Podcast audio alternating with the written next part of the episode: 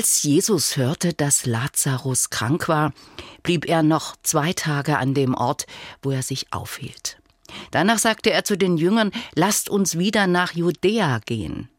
Als Jesus ankam, fand er Lazarus schon vier Tage im Grab liegen.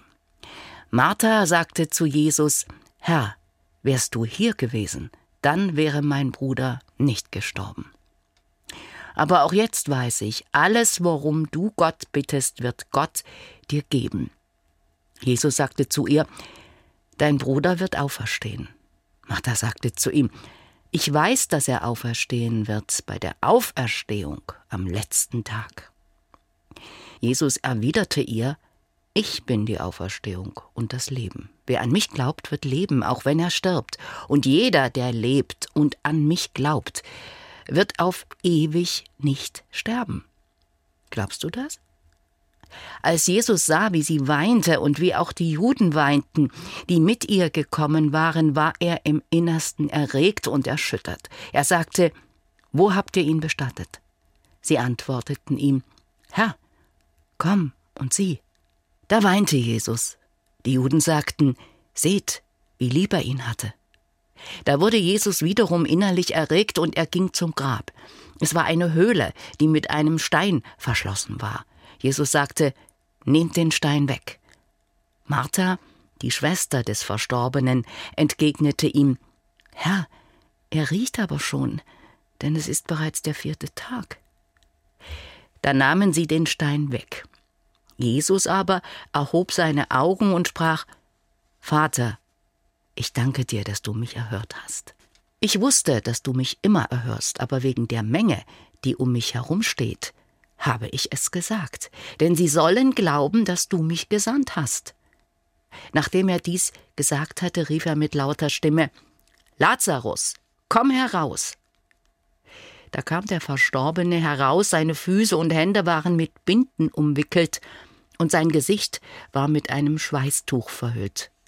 Jesus sagte zu ihnen, löst ihm die Binden und lasst ihn weggehen. In diesem Evangelium begegnet uns etwas sehr Menschliches. Während oft von den Jüngerinnen und Jüngern die Rede ist, spricht man hier von einem Freund Jesu.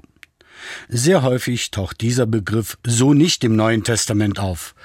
Bei der Nachricht von der Krankheit des Lazarus reagiert Jesus so, wie wir es von ihm gewohnt sind, gelassen, ja sogar souverän. Doch dann, als er die Schwestern und die Freunde weinen sieht, ist Jesus erschüttert. Auch davon hören wir selten, hier gleich zweimal. Jesus leidet mit. Natürlich geht es in erster Linie um die Frage der Auferstehung und der Herrschaft Gottes über Leben und Tod. Doch bleiben wir noch ein wenig bei dieser rein menschlichen Seite. Die Nachricht vom Tod eines nahestehenden Menschen hat die meisten von uns auch schon erreicht. Und die Reaktion, die Erschütterung, ist denen von uns, die schon einmal so etwas erlebt haben, auch nicht unbekannt. Da bleibt man ja auch nicht cool. Was geschieht eigentlich bei Erschütterungen im Leben? Wie bei einem Erdbeben werden alle Grundfesten des Lebens in Frage gestellt. Alles, was bisher als so sicher galt, hält nicht mehr. Davor fürchtet sich jeder Mensch. Und auch wie bei einem Erdbeben ist das Wichtigste danach, wenn man es überstanden hat, der Neuaufbau. Wie oft haben wir es schon erlebt, dass wir neu anfangen mussten nach einer solchen Erschütterung. Das ist mühselig und bedarf all unsere Lebens- und Glaubenskraft bis hin zur Hoffnung.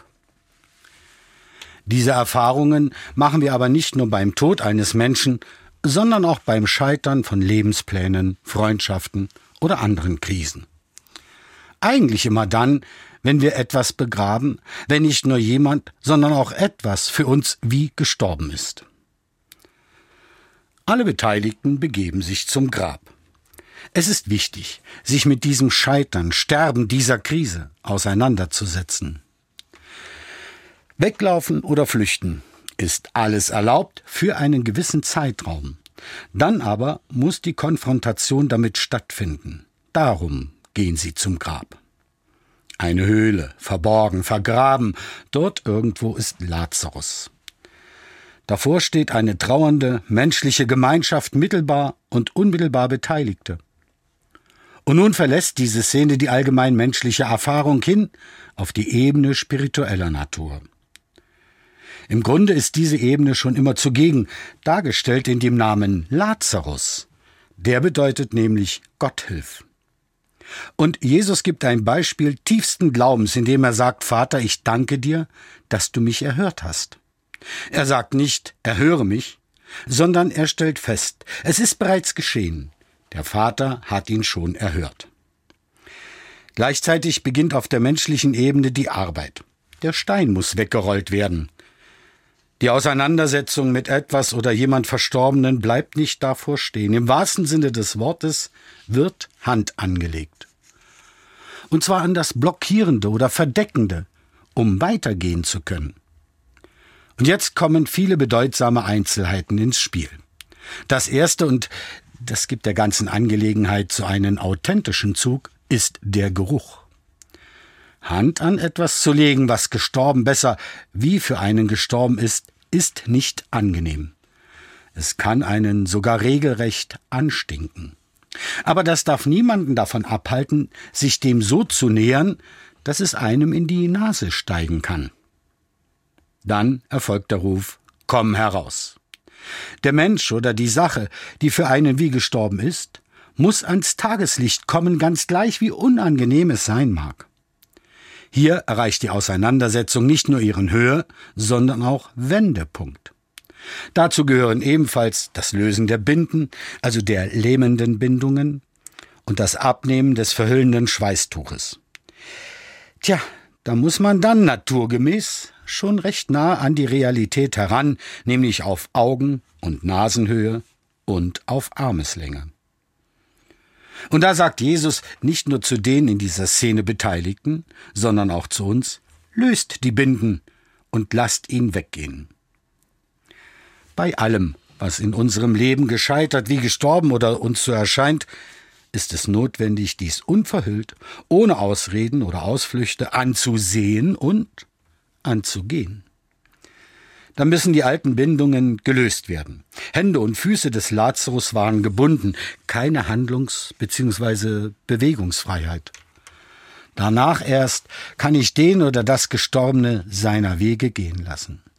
Dann sind wir, dann ist das Scheitern befreit zu neuem Leben, und zwar für alle Beteiligten.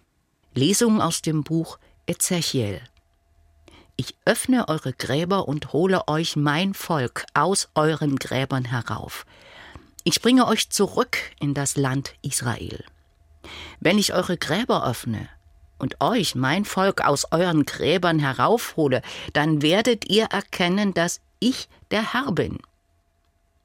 Ich hauche euch meinen Geist ein, dann werdet ihr lebendig und ich bringe euch wieder in euer Land. Dann werdet ihr erkennen, dass ich der Herr bin.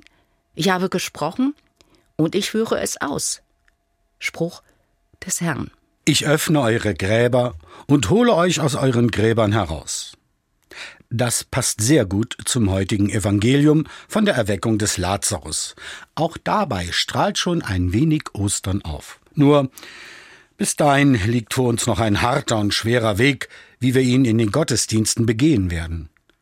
Da wären das Abendmahl, der Verrat, die Kreuzigung und, vorläufig zumindest, das Grab. Es kann schon auch mal die Frage auftauchen, worin wir uns im Alltag so vergraben haben und was ist zu tun, um sich befreien zu lassen. Dabei geht es zunächst um die Bereitschaft, sich an das Grab zu stellen und eventuell auch vor dem, was es birgt, nicht die Augen zu verschließen. Es geht um unsere Offenheit dem Gott des Lebens gegenüber, gerade in Situationen, in denen etwas oder jemand für uns gestorben ist oder wir selbst uns wie tot fühlen. Durch diese Lesung aus dem Propheten Ezechiel wird deutlich, dass es sich um eine Situation handelt, in der unsere eigene Position gar nicht so eindeutig ist. Stehen wir nun vor oder sind wir im Grab? Die Situation vor dem Grab haben wir beleuchtet. Es kommt auf die menschliche Gemeinschaft an und das Vertrauen zu Gott. Er meint es gut mit uns, auch wenn die Situation alles andere als gut für uns zu sein scheint. Auf der im wahrsten Sinne des Wortes anderen Seite sind wir in Situationen, in denen wir uns selbst vergraben haben, uns wie gestorben fühlen. Das Handeln wie die eigene Bewegungsfreiheit gebunden, die Sicht verhüllt. Dann liegt es an uns, dem Ruf Komm heraus zu folgen. Es wird uns keiner aus dieser Grabessituation tragen. Wir hören den Ruf und es liegt an uns, ob wir ihm dann auch folgen wollen. Nur so können wir uns aufrichten, uns die Binden lösen, die Sicht befreien lassen und unserer Wege gehen. Dann erst geschieht Erlösung und ein neues Leben. Dieser Ruf, komm heraus, ist ein Angebot Gottes an uns. Und da wird uns auch was geboten. In die Hand nehmen, allerdings müssen wir es schon selbst und auch dementsprechend handeln. Die vier Tage, die in der Geschichte von Lazarus erwähnt werden, sind für mich ein Hinweis darauf, dass dies natürlich alles seine Zeit braucht. Das Angebot anzunehmen und danach zu handeln, um den neuen Weg einschlagen zu können. Nutzen wir doch die nächsten Tage dieser österlichen Bußzeit, die alltägliche Geschäftigkeit so weit zurückzuschrauben, damit wir genau diesen Ruf Jesu, komm heraus, wieder wahrnehmen und dann auch befolgen. So können wir in dieser Zeit die lähmende Gewöhnlichkeit des Alltags hinter uns lassen, um aus den eigenen Vergrabungen in das Tageslicht des neuen Lebens und eines neuen Weges herauszukommen. Wir können Gott vertrauen, dass sich diese ganzen Mühen lohnen. Er hat es uns verheißen, dieser Gott des Lebens.